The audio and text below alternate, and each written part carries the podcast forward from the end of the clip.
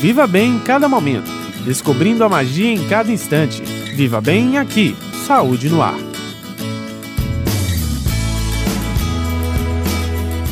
Bom dia, Patrícia e ouvintes do programa Saúde no Ar. Aqui quem fala é Emília do Cirandô. Hoje no quadro Viva Bem abordaremos o tema autoestima na terceira idade.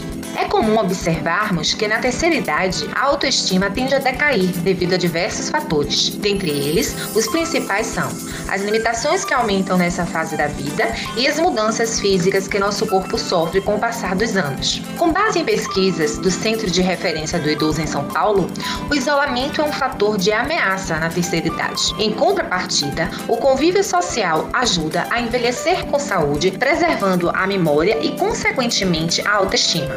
A importância em elevá-la é fundamental para a motivação e satisfação pessoal. Os participantes do Cirando Sênior puderam constatar que nossas atividades promovem a interação social, senso de companheirismo, gerando bem-estar físico e mental. Proporcionamos momentos de total socialização através de jogos, dinâmicas em grupos, oficinas, dança e muita música.